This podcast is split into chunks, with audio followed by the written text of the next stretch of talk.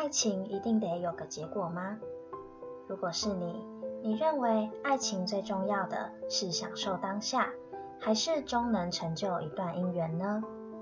今天我们就要来欣赏一个特别的故事。虽然爱情并不是这篇作品的主轴，但是我们却能从中看出女主角异于旁人的爱情观。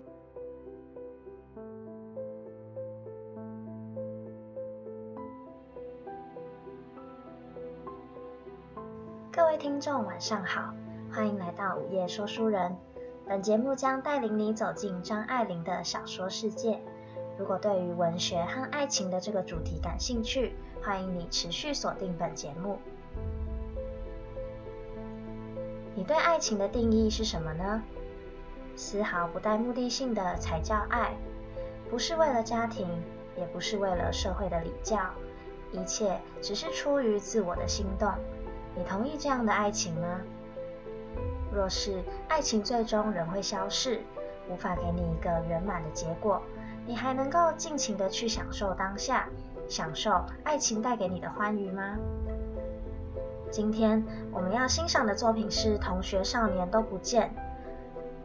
前面有提到，这篇并不完全是一部描写爱情的小说，它是张爱玲晚期的作品。充满了许多隐晦而幽暗的意象。不过，我们今天要试着从女主角赵觉的角度，一窥她对于爱情的观点。就让我们一起来看看她是如何凸显现代独立女性的爱情观吧。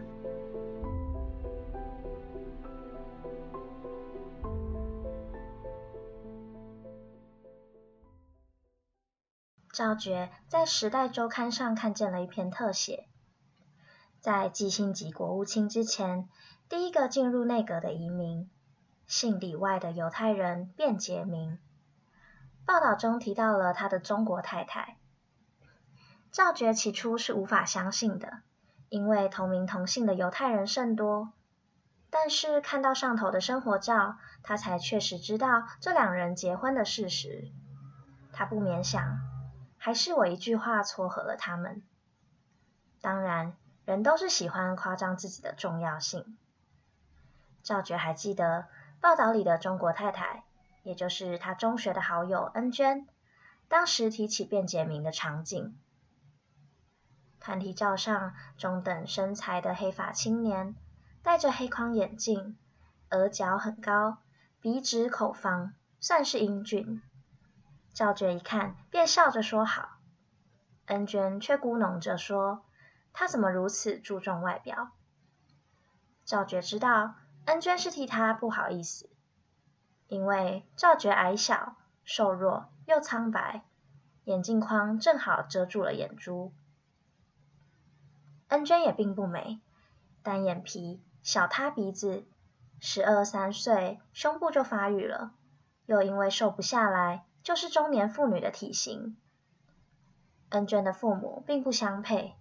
母亲高个子，人也斯文；父亲则年纪大得多，胖大的身材。恩娟告诉赵觉，他父亲另外有个家，生了一窝孩子。母亲知道后，便和他离婚了。在学校的时候，赵觉有三个室友，一个是恩娟，一个是身材矮小壮实的怡珍，一个则是新搬进来的芷琪。微黑的脸蛋，有点拉丁风味。赵觉和恩娟、芷琪的关系很微妙。到了后来，恩娟总是和芷琪在一起，芷琪有时候却也会来找赵觉，跟他说一些心里话。或许他是跟恩娟闹别扭，也或许不为了什么，就是要挑起波澜。赵觉对芷琪总是欢迎。也是想气气恩娟，但他总像没注意到，自从失去了东三省，学校里便组织了学生救国会，常请名人来演讲。学校里有个篮球健将也会演讲，还比外面请的更好，名叫贺素荣。他有着圆嘟嘟的苍白的脸颊，圆圆的吊梢眼，短发齐耳。有点男孩子气，身材相当高，咖啡色绒线衫敞开着衣襟，露出乳房的线条。赵觉在纸上一遍又一遍写着贺素荣的名字，左手盖着写，怕有人看见，又恨不得被别人看见。一天，他看见那件咖啡色绒线衫高挂在宿舍走廊上晒太阳，见四下无人，赵觉便轻轻拉起一只袖口，贴在脸颊上，依恋了一会儿。他心想。有目的的爱都不是真爱，那些到了恋爱结婚的年龄，为自己着想，或是为了家庭社会传宗接代，那不是爱情。贺素荣要毕业时，他有点扭捏地对父母说：“有个同学要毕业了，想送点礼物。”他的父母都知道，学校里同性恋的风气盛行，甚至有托朋友的习俗。也就是发现谁对谁痴迷，就用抢亲的方式把两个人拖到一起，强迫他们挽臂而行。赵觉的父母微笑着，却也不想花钱，就把人家送的一对不得人心的银花瓶拿去改刻了字，给赵觉送人。这份礼物虽然值钱，却在校中传为笑柄。因为这正是江北土财主的手笔，但贺素荣很是重视，暑假时便打电话来说要来看他。后来贺素荣到北平念大学，也给赵觉来了信。贺素荣在信里很是亲热，和他介绍大学里的一切，课外活动、篝火晚会，诸如此类。赵觉狂喜地看着信，却突然想起之前听说过贺素荣亲共，他忽然有个感觉，吸引他的篝火晚会不是浪漫气氛的，而是充满左派的讨论与宣传。赵觉对政治不感兴趣，对传教更是抵触。把信看了几遍，渐渐就明白了，左派学生招兵买马。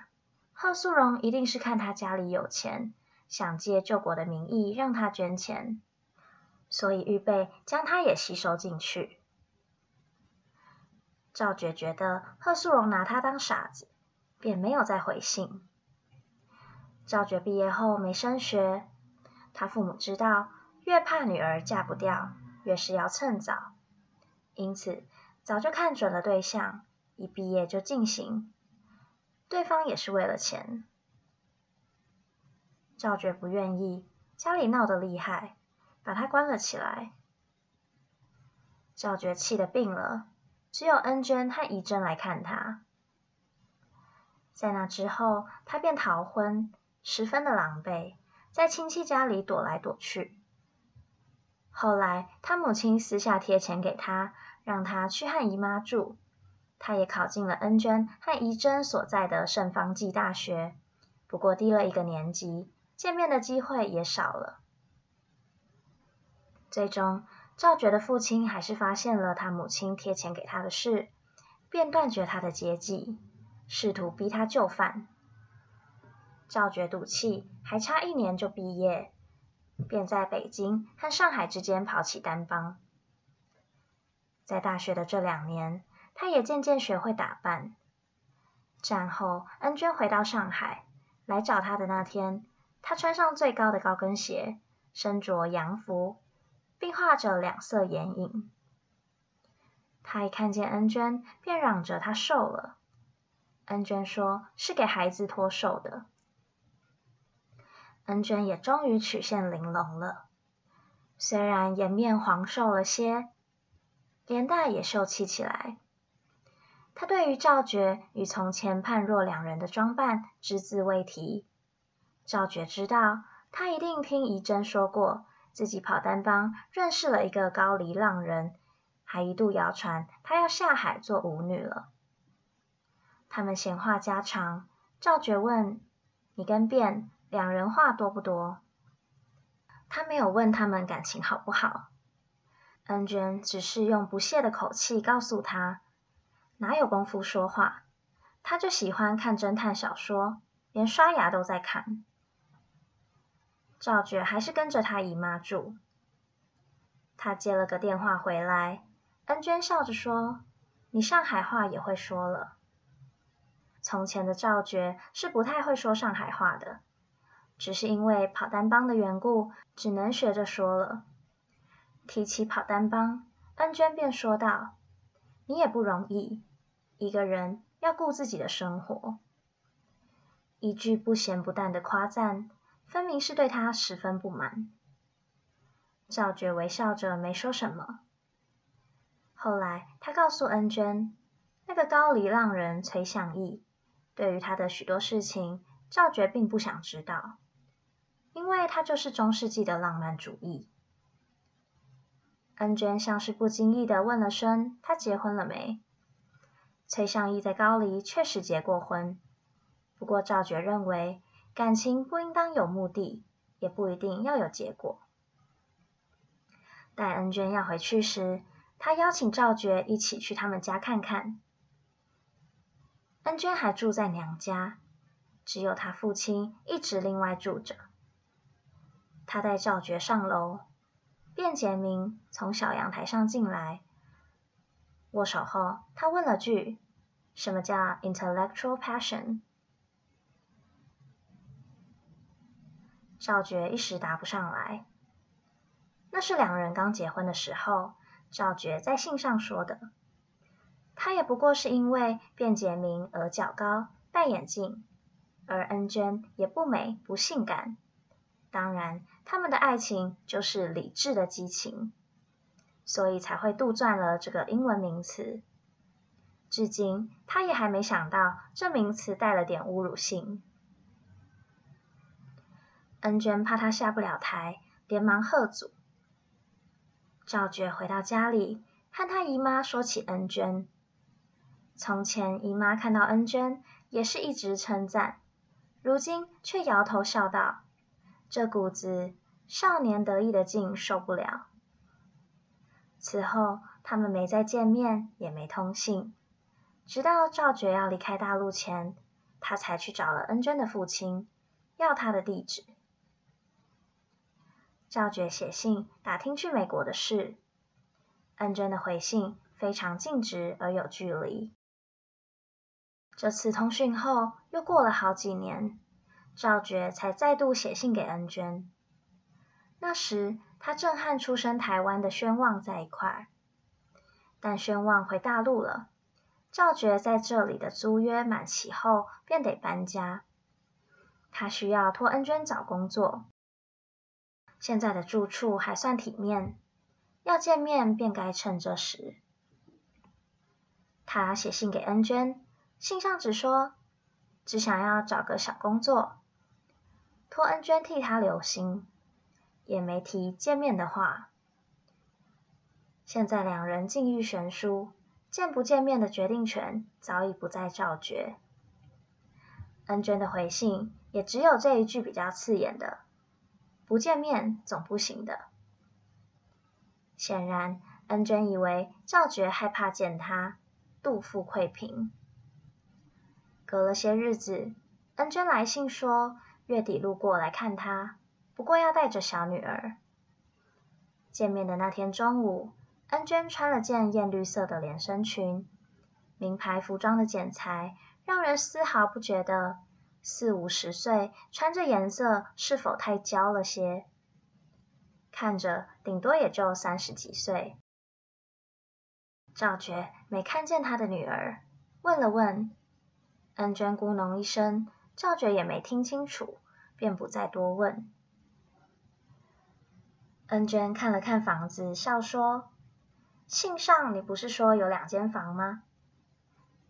赵觉向他解释：“本来是有两间，只是最近这一间房的公寓空了下来，他便搬过来了。”恩娟哦了一声，那笑容半信半疑的。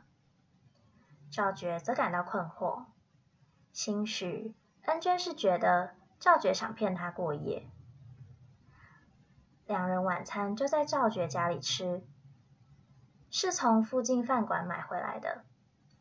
洋芋沙拉也是在那里买的，还用着原来的纸盒，没装完，免得恩娟对他的手艺没信心。两人聊起宣望回大陆的事情，恩娟说：“你倒还好，撑得住，没神经崩溃。”赵觉笑着告诉他：“因为两年前两人就已经分居过，那时候宣望的私生活很糟。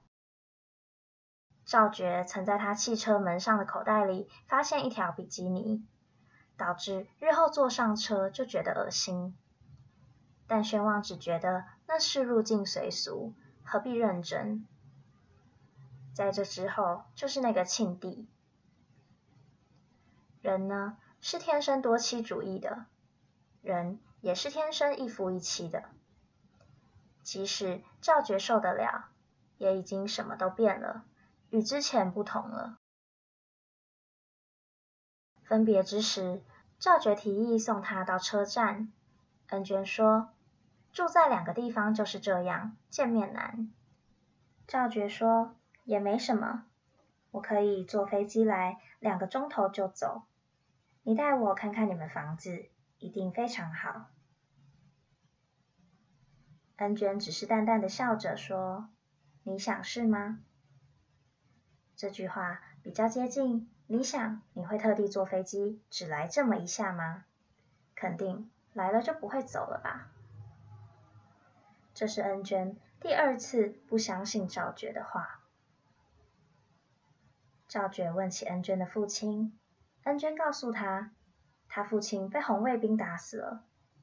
这种事无法劝慰，赵觉只得说，至少他晚年非常得意，说恩娟现在好得不得了，讲起来那高兴的神气。赵觉的声音渐渐微弱，缩住了口。这当然也就是他父亲的死因，死得这样惨。恩娟锐利的看了他一眼。赵觉在信里也提过恩娟的父亲，但恩娟还以为是他编造的，借花献佛，想要拍马屁。也许因为他们父女一向感情不好，不相信他真是对女儿的成就引以为荣。这是第三次。恩娟不相信他的话了，不知道为什么这次特别刺心。月台上，两人聊起从前的室友，恩娟提起芷琪，为他凄惨的婚姻感到哀痛。赵觉很震惊，他也不懂为什么自己震惊。难道他一直不知道恩娟喜欢芷琪吗？两人分别后，只有过一次贺年卡的往来。在之后便断了音讯。不知什么时候起，赵觉也明白了，他为什么会害意恩娟对芷琪一往情深。战后，赵觉在公园碰见贺素荣，赵觉完全漠然。固然那时候收到那封信已经非常的反感，但是那与淡漠不同，在与男子恋爱过才冲洗得干干净净。一点痕迹都不留。难道恩娟一辈子都没恋爱过？是的，她不是不忠于丈夫的人。赵觉不禁联想到听见甘乃迪总统遇刺的消息的那天。那时他正在洗碗盘，脑子里听见自己的声音在说：“甘乃迪死了，我还活着，即使不过在洗碗。”这是最原始的安慰，是一只粗糙的手的抚慰，有点隔靴搔痒，但还是到了心里去，因为都是真话。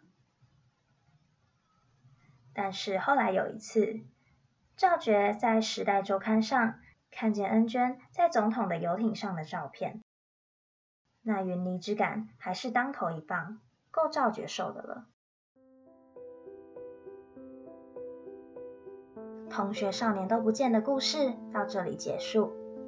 其实我们可以看见，女主角赵觉和她的昔日好友恩娟，自始至终都是鲜明的对比。从前他们的家境不同，赵觉家里富裕，恩娟却父母不和。但是长大成人后，两人的境遇却是天差地远。赵觉仍然无所依靠，周旋于不同男人之间；恩娟却风风光光嫁给卞杰明。两人的恋爱观也有很大的差异。在赵觉看来，恩娟不够爱卞杰明，可是却愿意嫁给他。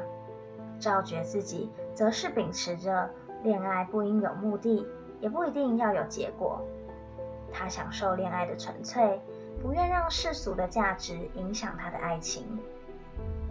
故事的最后，经历过许多段感情的赵觉，对于当初的暗恋对象贺素荣已是淡然，而恩娟对于芷琪却一直都没有放下。这和他始终只经历过卞杰明一个男人有关。第一次阅读这部作品时，赵觉的恋爱观便让我惊艳。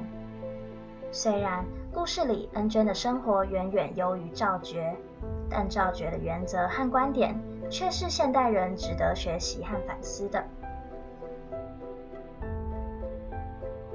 有别于当时的传统女性，在爱情里，赵觉非常独立，也彰显了她的自我价值。和依附男人的女性不同，赵觉是自己在开拓未来的道路。这在他们所处的社会里实属难得。爱情是否要有目的和结果，它的重要性仍然取决于每个人对生活的不同规划。只不过赵觉的故事可以提供我们一个不同的思考角度，让我们看见更多不同的可能性。午夜说书人，今天的节目到此结束。如果喜欢今天分享的故事，欢迎下周继续收听本节目。让我们相约下个夜晚，一起欣赏张爱玲笔下动人的爱情故事吧。